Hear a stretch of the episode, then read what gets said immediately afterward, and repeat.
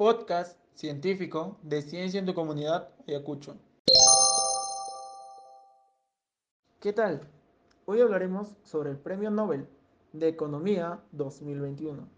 Pero antes, ¿sabes cuál es el origen de los premios Nobel?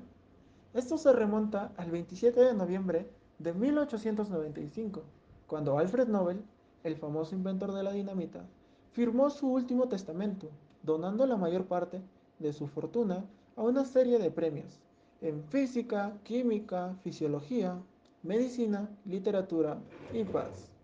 No fue hasta 1901 que se otorgó el primer premio Nobel y en 1968 se incorpora el Premio de Ciencias Económicas. Hoy, el Premio Nobel es el galardón más prestigioso del mundo por los descubrimientos y contribuciones en beneficio de la humanidad. El Premio Nobel de Economía de este 2021 fue compartido entre tres economistas, David Carr, Joshua Engri y Guido Imbens.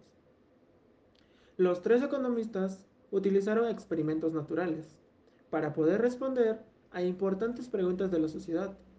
¿Cómo entender la conexión entre las políticas económicas y otros eventos? Es por ello que la Real Academia Sueca de las Ciencias dijo, los tres habían reformado completamente el trabajo empírico de las ciencias económicas. Pero tú te preguntarás, ¿qué son los experimentos naturales?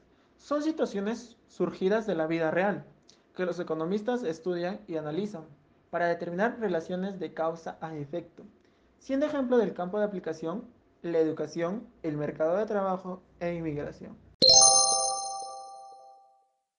Con respecto al premio, la mitad se lo llevó David Carr por su contribución a la economía del trabajo, donde demostró que aumentar el salario mínimo no necesariamente conduce a menos puestos de trabajo, mientras que la otra parte del premio lo comparten Ingrid con Invent por sus contribuciones metodológicas al análisis de las relaciones causales, es decir, por demostrar cómo se pueden extraer conclusiones precisas sobre causa y efecto a partir de experimentos naturales o situaciones que surgen de la vida real.